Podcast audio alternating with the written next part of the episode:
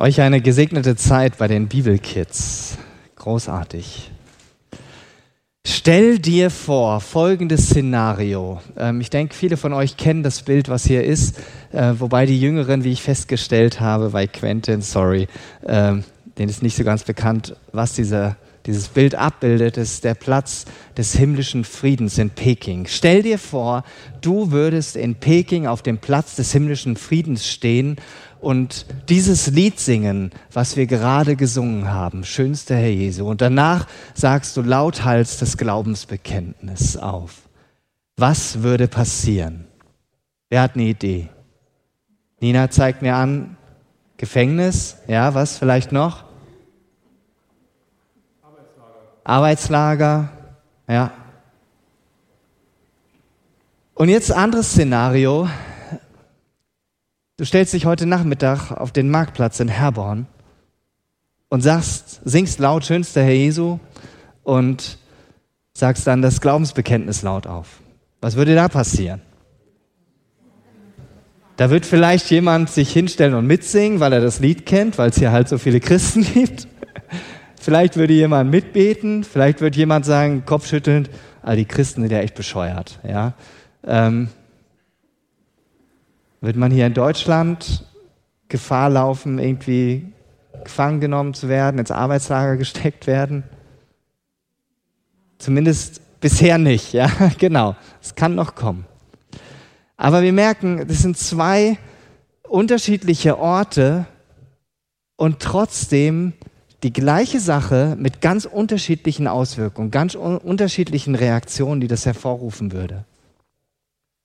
Und die Frage ist, wärst du bereit, wenn du an Jesus Christus glaubst? Und ich habe diese Umfrage vorhin erwähnt, an der haben 70 Leute teilgenommen und äh, ja, bis auf ein oder zwei haben die Leute gesagt, ich glaube an Jesus Christus.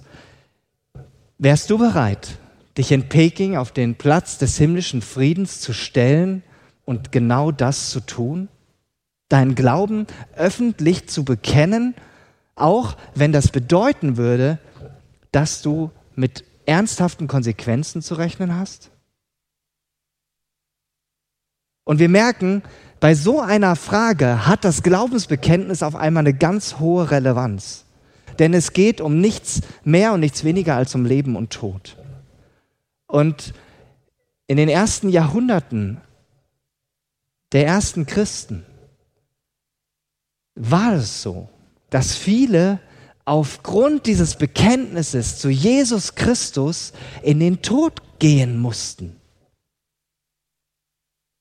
Und sie haben nicht gesagt, ja, ich lasse das jetzt einfach mal, sondern sie haben gesagt, das ist mir so wichtig, dass ich an Jesus Christus glaube und an dem Bekenntnis, an dem öffentlichen Bekenntnis zu ihm festhalte, dass ich sogar bereit bin, dafür zu sterben.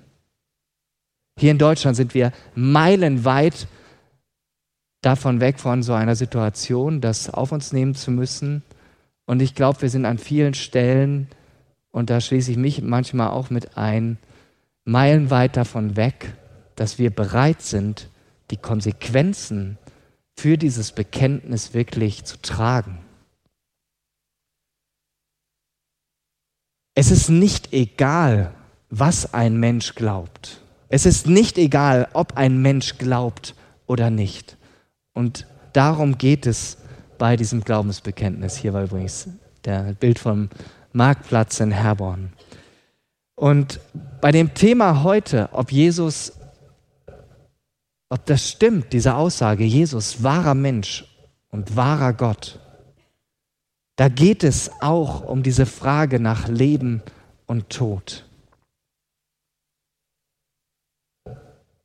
Und diese Frage, die müssen wir uns im Heute ganz neu beantworten. Auch wenn wir vielleicht so einer bedrohlichen Situation für unsere Brüder und Schwestern in den ersten Jahrhunderten, seit es Christen dann gab, nicht ausgesetzt sind.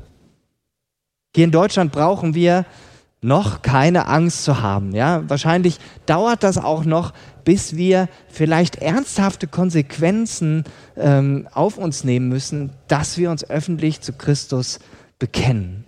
Aber es gibt schon genügend Orte, an denen wir das nicht dürfen. Wer von euch ähm, hat Auflagen am Arbeitsplatz, nicht öffentlich über seinen Glauben zu sprechen? Einmal die Hände hoch. Wer arbeitet an der Schule? Ja, darf man da offen, das, also man darf es vielleicht noch persönlich bekennen, aber äh, das so offen erzählen ist schwierig, ne? Wird man Probleme bekommen. Oder könnte auch arbeitsrechtliche Konsequenzen haben. Ähm, und in manchen Firmen gilt das. Ja, manche kennen vielleicht noch die Diskussion in Bayern. Ähm, da hing das Kreuz in Klassenzimmern, war das, ne? Ähm, und dass dann diskutiert wurde, ja, das kann man doch heute nicht mehr machen. Das geht doch nicht. Ist doch Ausgrenzung der anderen Religionen. Du fragst dich aber vielleicht, wie kann ich meinen Glauben öffentlich bekennen? Wie kann ich so meinen Glauben leben und nach außen hin zeigen, dass ich Jesus vertraue, ohne dass ich Angst haben muss äh, vor irgendwelchen Reaktionen, dass Leute mich belächeln? Ähm, es ist ja so die Gefahr, die mögen mich dann nicht mehr oder die halten mich für komisch. Und dann auch die Frage, wie kann ich verständlich meinen Glauben rüberbringen, ohne den anderen das Glaubensbekenntnis in Anführungsstrichen um die Ohren zu hauen. Und heute schauen wir uns diesen zweiten Teil vom Glaubensbekenntnis an. Eine kurze Passage, die es aber in sich hat. Sie heißt, und an Jesus Christus, seinen eingeborenen Sohn, unseren Herrn. Mehr nicht.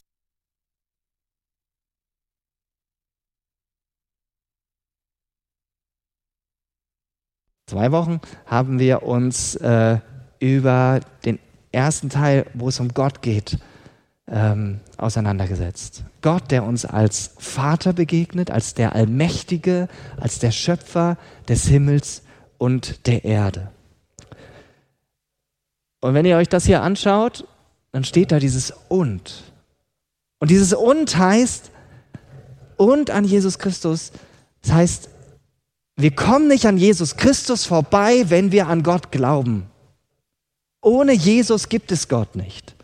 Und es gibt ja viele Menschen auch in unserem Land, die sagen, ja, an Gott glaube ich irgendwie, aber mit diesem Jesus kann ich nicht so wirklich etwas anfangen. Warum das so wichtig ist, dass ohne Jesus alles nichts ist, das wollen wir uns jetzt gemeinsam anschauen. Und wir gucken zuerst auf den ersten Teil ähm, oder gucken erstmal in diesem kurzen Teil, da stecken drei Begriffe drin, die sehr erklärungsbedürftig sind. Erstmal die Frage, ist Christus der Nachname von Jesus? Oder die Frage, was heißt dieses eingeborener Sohn? Wir sind doch hier in der Zivilisation, nicht im Urwald, hier gibt es keine Eingeborenen. Was heißt das? Ja, versteht heute keiner mehr. Und last but not least, was bedeutet dieses Herr oder dieses Herrn? Versteht heute auch keiner mehr, der nicht christlich sozialisiert wurde. Aber alle drei Begriffe haben eins gemeinsam. Alle drei Begriffe zeigen, dass Jesus und Gott untrennbar zusammengehören. Ja, sie zeigen sogar noch mehr, dass Jesus selbst Gott ist. Und spätestens an diesem Punkt steigen ganz viele aus. Was? Jesus soll Gott sein? Und ich fange bei den Begriffen mal beim dritten an, bei dem Wort Herr oder Herrn. Ich habe hier schon mal so ein paar Bedeutungen mit reingeschrieben. Und das griechische Wort für Herr heißt Kyrios. Und damals, als die ersten Christen lebten, das war zur Zeit der Kaiser in Rom, die auch ja, Israel als Provinz äh, beherrschten. Das heißt, sie konnten eigentlich nicht frei ihren Glauben leben. Und die Kaiser, die waren ja alle auch ein bisschen größenwahnsinnig. Die haben gedacht, wir sind so Halbgötter und deshalb haben sie sich auch so verhalten. Die, es gab den Kaiserkult, die Menschen mussten den Kaiser anbeten. Und jetzt kam dieser Jesus und hat gesagt, ich bin Kyrios. Der Begriff Kyrios galt für den Herrscher, für den Kaiser, der sagte, ich bin Gott und ich will verehrt werden. Und jetzt kommt jemand anderes mit dem gleichen Anspruch und sagt, ich bin der wahre Kyrios.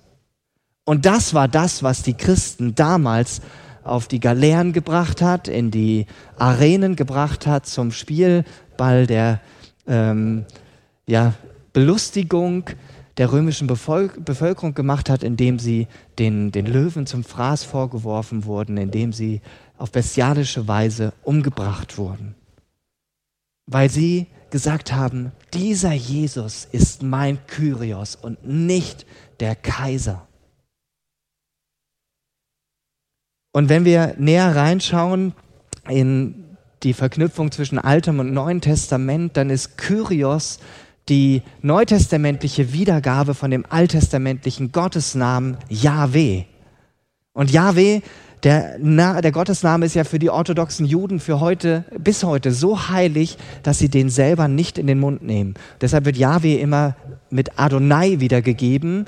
Adonai heißt Herr. Deshalb steht in den meisten Bibeln, wo eigentlich der Gottesname Yahweh steht, das Wort Herr. Und jetzt kriegen wir langsam diese Verknüpfung. Herr ist Gott im Alten Testament, Kyrios im Neuen Testament, das bezieht Jesus auf sich. Und da haben wir schon mal diese Schnittmenge, Jesus ist Gott. Und wenn wir uns das auf heute übertragen, wenn du hier heute jemandem sagst, Jesus ist mein Herr, ja, deinem Arbeitskollegen, der mit Jesus nichts am Hut hat, der nicht christlich sozialisiert ist. Er sagt, was ist der? Also man kennt heute vielleicht noch einen Dienstherrn, ja, also so in der Amtssprache. Aber sonst können wir mit diesem Begriff nichts mehr anfangen. Das kommt in unserer Alltagssprache überhaupt nicht vor und deshalb ist es null verständlich. Und wenn jemand jetzt sagt, fromm sozialisiert, ja, mein Herr Jesus, ich finde, das klingt immer auch ein bisschen niedlich, der Herr Jesus und so. Also eigentlich sagt man damit der Gott Jesus, weil Herr letztendlich die, der Herrschaftstitel, der Gottesname ist. Und es ist das Bekenntnis zu Jesus als Gott. Und wenn wir uns heute die Machthaber anschauen, ich hatte eben dieses Bild von dem Platz des himmlischen Friedens. Der chinesische Präsident wie heißt er, Xi Jinping oder so ähnlich, der gerade die Olympischen Spiele veranstaltet und damit zeigt, wie toll und wie großartig sie sind und damit die ganzen Menschenrechte mit Füßen tritt, was da alles geschieht, der sich selber auch in eine Position erhebt, die schon gottähnliche Züge hat. Die Kirchen in China müssen über die Partei und den Präsidenten positiv predigen. Ja? Stellt euch das mal vor, wir in Deutschland würden die Auflage bekommen über die neue äh, Regierung und Olaf Scholz müssten wir dauernd hier im Gottesdienst Lobeshymnen sagen und so. Ja? Also solche Züge nimmt das an. Da merken wir, da spielt sich jemand auf. Ja, der hat ein Riesenvolk von 1, was weiß ich, 3 Milliarden Menschen. Oder wenn wir nach Russland schauen, da gibt es ähnliche Züge. Das Menschen, wir Menschen haben eben diese Tendenz, die Macht an uns zu reißen und uns selber zum Gott zu machen. Zum Zweiten ist Christus der Nachname von Jesus. Da will ich nicht ganz so intensiv drauf eingehen, weil ich am zweiten Weihnachtstag erst darüber gepredigt habe. Äh, Wenn es dich interessiert und du die Predigt nicht mitbekommen hast, kannst du sie gern ähm, nachschauen auf YouTube, in unserem YouTube-Kanal. Christus ist ein Titel, ist das hebräische oder das griechische Wort für Messias und Messias heißt Gesalbter, der Gesalbte Gottes der von Gott versprochene Retter. Und das steckt in diesem Namen drin. Jesus Christus ist das kürzeste Glaubensbekenntnis, was man aussprechen kann, weil man damit bekennt, Jesus ist derjenige, der von Gott gesandt wurde, um uns Menschen mit Gott in Verbindung zu bringen, um uns zu retten. Und erst wenn wir Jesus als den von Gott gesandten und versprochenen Retter erkennen, wird deutlich, er behauptet nicht einfach irgendetwas zu sein, sondern an dem, was er tat, erkannten die Menschen damals und erkennen wir heute, wer Jesus ist. Johannes der Täufer, der auf Jesus hingewiesen hat, der hat, als er im Gefängnis saß, mal seine Jünger zu Jesus geschickt und gefragt, Jesus, bist du der, der kommen sollte, der versprochene Retter, der Christus, der Messias? Und Jesus hat dann den Jüngern von Johannes gesagt, geht und sagt Johannes, Blinde sehen, Lahme gehen, dann Taube hören, Tote stehen wieder auf. Und sag ihm das und sag ihm auch, selig ist, wer an mir keinen Anstoß nimmt. Was nichts anderes bedeutet, als derjenige ist glücklich zu schätzen, der sich völlig auf mich einlässt und der mich als den anerkennt, der ich bin. Jetzt zu diesem zweiten Stichwort, seinen eingeborenen Sohn.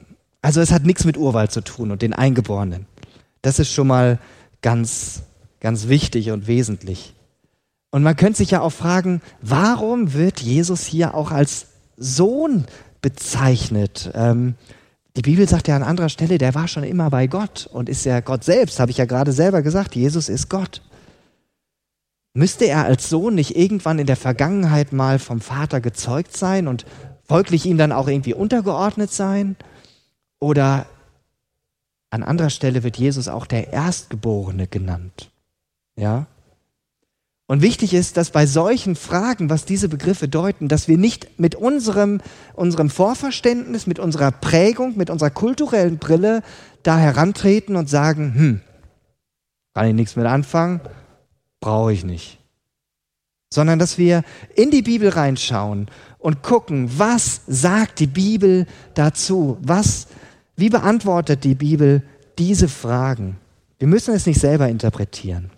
Wenn wir uns anschauen, die Begegnung, wo der Engel zu Maria kam und ihr angekündigt hat, dass sie schwanger werden wird. Lukas 1,35. Ich habe euch die Bibelstellen hier aufgeschrieben. Ähm, Wenn ihr eine Bibel habt, könnt ihr sie gerne mitlesen. Der Engel antwortete ihr, Heiliger Geist wird auf dich kommen, die Kraft des Höchsten wird dieses Wunders in dir bewirken. Deshalb wird das Kind, das du erwartest, heilig sein und Sohn Gottes genannt werden.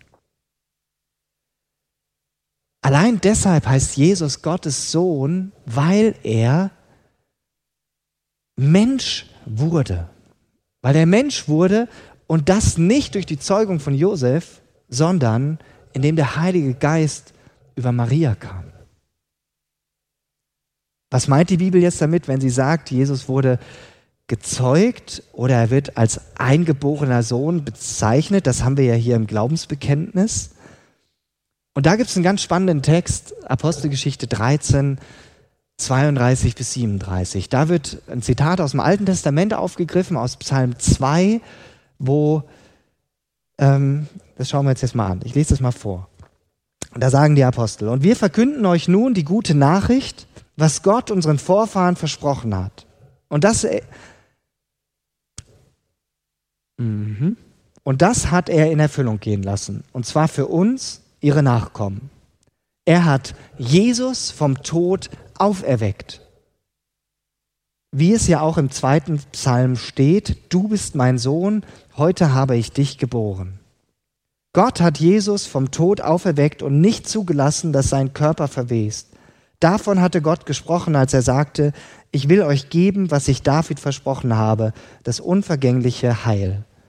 Darum heißt es auch an einer anderen Stelle, du lässt nicht zu, dass dein treuer Diener verwest.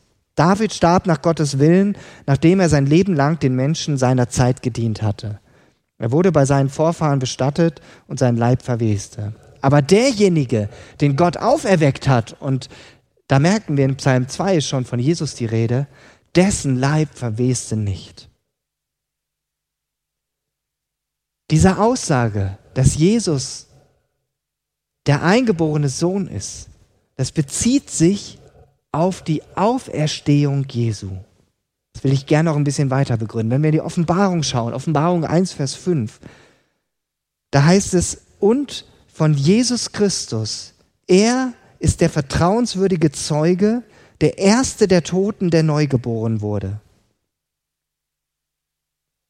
Jesus ist der erste von den Toten, der neu geboren wurde.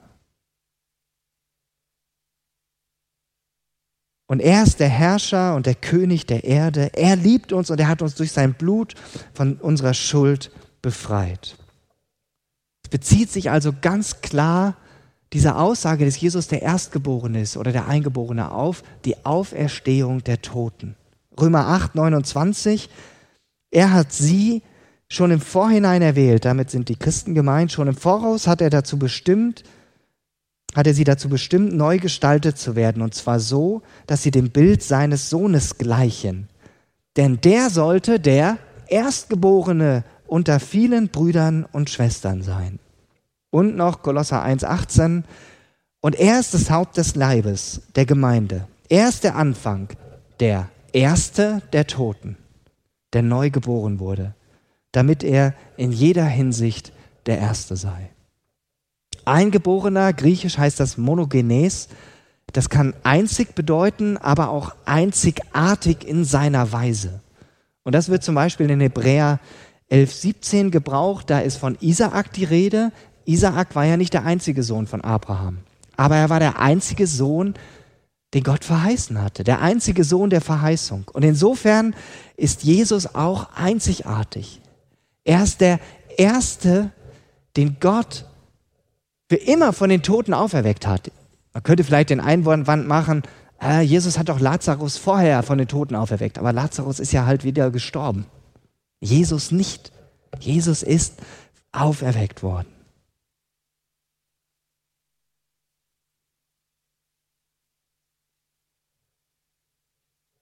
Kommen wir zu diesem zweiten Teil für heute. Empfangen durch den Heiligen Geist, geboren von der Jungfrau Maria.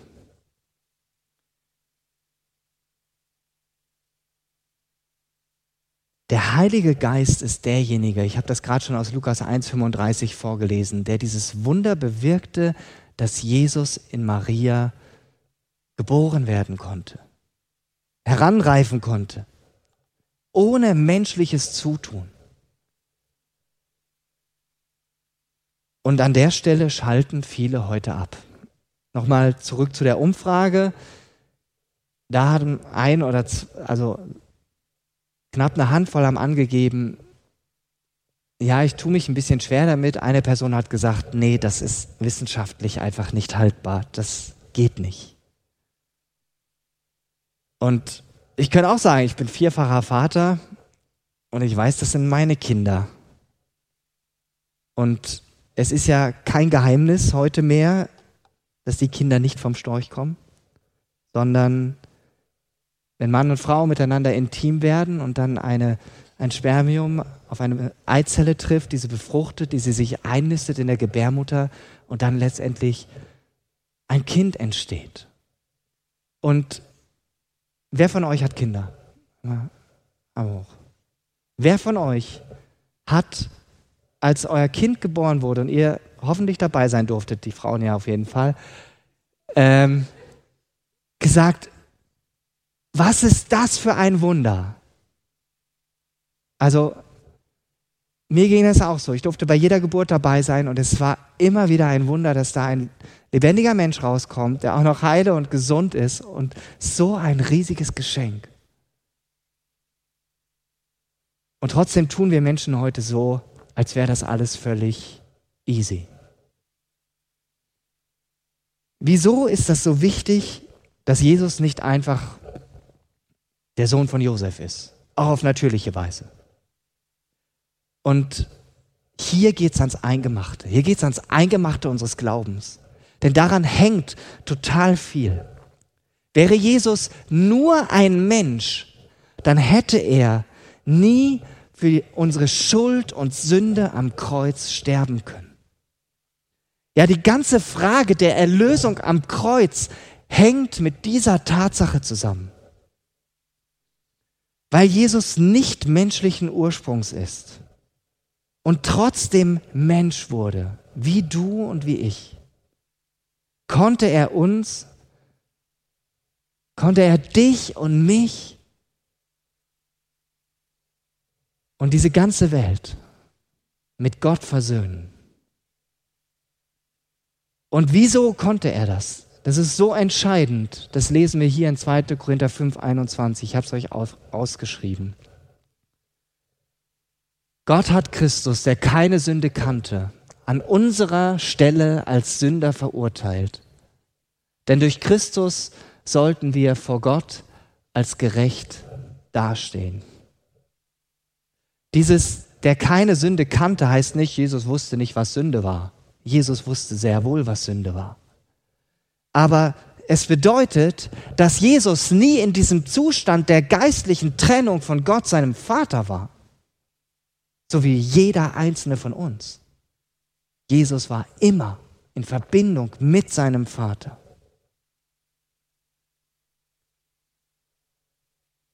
Eine Person hat in der Umfrage, äh, da konnte man ja auch Kommentare geben oder Fragen stellen, und die hat gesagt, ich finde das nicht so wichtig, ob Jesus jetzt ähm, durch den Heiligen Geist irgendwie in Maria reinkam oder nicht. Das nimmt doch nichts der Göttlichkeit Jesu. Und an dieser Stelle muss ich leider widersprechen. Es macht einen riesigen Unterschied. Es braucht dieses Wunder von Gott, dass er uns erlösen konnte. Nicht durch Zutun von uns Menschen. Es ist so entscheidend. Jesus hätte nicht der sein können, der er sonst war und ist. Er wäre einfach nur ein super guter Mensch gewesen, der richtig viele gute Sachen getan hat, der uns heute ein Vorbild ist. Und viele sagen heute, ja, Jesus war ein Vorbild. Aber Jesus ist wahrer Mensch und wahrer Gott. Woran erkennen wir, dass Jesus wahrer Mensch war? Er wurde als Kind geboren. Ja, er war ein Baby in einer Futterkrippe. Er hat in die Windeln gemacht. Wir lesen davon, dass Jesus heranwuchs und an Weisheit zunahm. Das heißt, er war auch mal ein Teenager. Da haben wir zwar nur eine Geschichte von, aber das ist auch nicht das Wichtigste, dass wir davon ganz viel wissen. Jesus aß und er trank, er trank sogar auch Wein und das gerne. Jesus musste auch zur Toilette. Ja? Und Jesus hatte Gefühle. Seine Gefühle werden uns an vielen Stellen mitgeteilt. Jesus weinte, als Lazarus gestorben war. Jesus konnte sich richtig mitfreuen. Jesus hat auch gejubelt.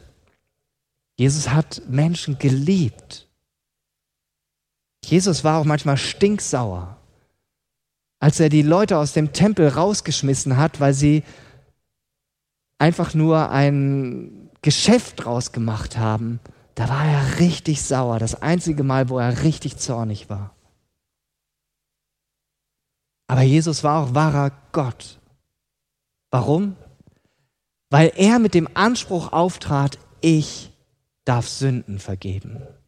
Und weshalb haben die Pharisäer ihn letztendlich ans Kreuz genagelt, beziehungsweise dafür gesorgt, dass er am Kreuz geendet ist? Weil Jesus den Anspruch, und das haben sie ja sehr richtig erkannt, an dieser einen Geschichte sieht man das sehr gut, wo vier Freunde einen Gelähmten zu Jesus bringen. Und er wird durchs Dach hindurchgelassen, weil so viele Menschen da sind, kein Platz ist. Und Jesus sieht diesen Mann und er sagt ihm zuerst, deine Sünden sind dir vergeben. Und die Pharisäer denken an der Stelle, das Recht hat nur Gott. Nur Gott darf Sünde vergeben. Und es ist richtig. Jackpot, 100 Prozent. Aber Jesus trat mit diesem Anspruch auf. Ich und der Vater sind eins. Und ich habe das Recht, Sünde zu vergeben. Und danach hat er ihn noch als Bestätigung ge äh, geheilt, dass er auch gehen konnte. Aber deswegen ist Jesus am Kreuz gelandet, weil er diesen Anspruch hatte, ich komme von Gott und ich selber bin Gott. Jesus ließ es zu, dass er sich hat anbeten lassen. Und Anbetung, das hat Jesus selber an anderer Stelle klar gemacht, gilt alleine Gott. Und damit sagt Jesus, ich bin auch Gott. Jesus hat gesagt, ich und der Vater sind eins. Und Jesus ist der, es wird uns an so vielen Stellen im Neuen Testament bezeugt, der vor aller Zeit schon da war, der diese Welt mitgeschaffen hat. Jesus ist nicht irgendwann einmal sozusagen von Gott geschaffen worden oder gezeugt worden und war dann für immer bei Gott, sondern er war immer bei Gott. Und es wird uns so, so plastisch gezeigt, ganz am Anfang vom Johannesevangelium, wo es heißt, am Anfang, von Anfang an gab es den, der das Wort ist. Er, das Wort, gehörte zu Gott und er, das Wort, war Gott in allem gleich. Und er, das Wort, wurde ein Mensch, heißt es dann in Vers 14 weiter. Er lebte unter uns und wir sahen seine Herrlichkeit. Es war die Herrlichkeit, die ihm der Vater gegeben hat, ihm, dem einzigen Sohn.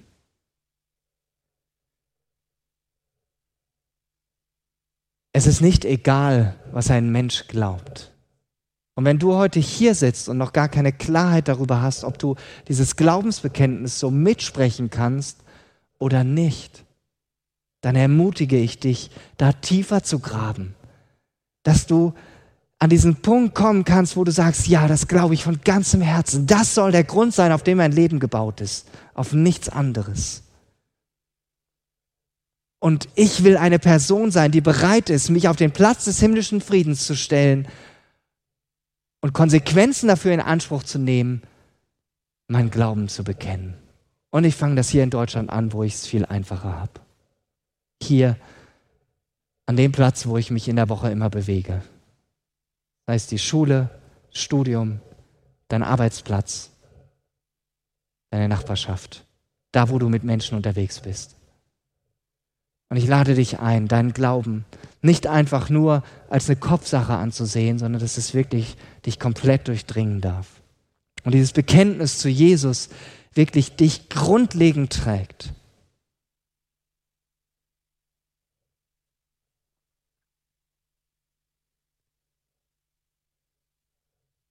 Denn auf diese Weise kannst du dann glaubhaft leben und bekennen, dass Jesus dein Fundament ist. Und das strahlt dann aus an andere. Und es gibt dir eine Grundlage und den Mut, darüber zu sprechen. Und das wünsche ich dir so von Herzen und das wünsche ich mir auch. Ich möchte gerne beten.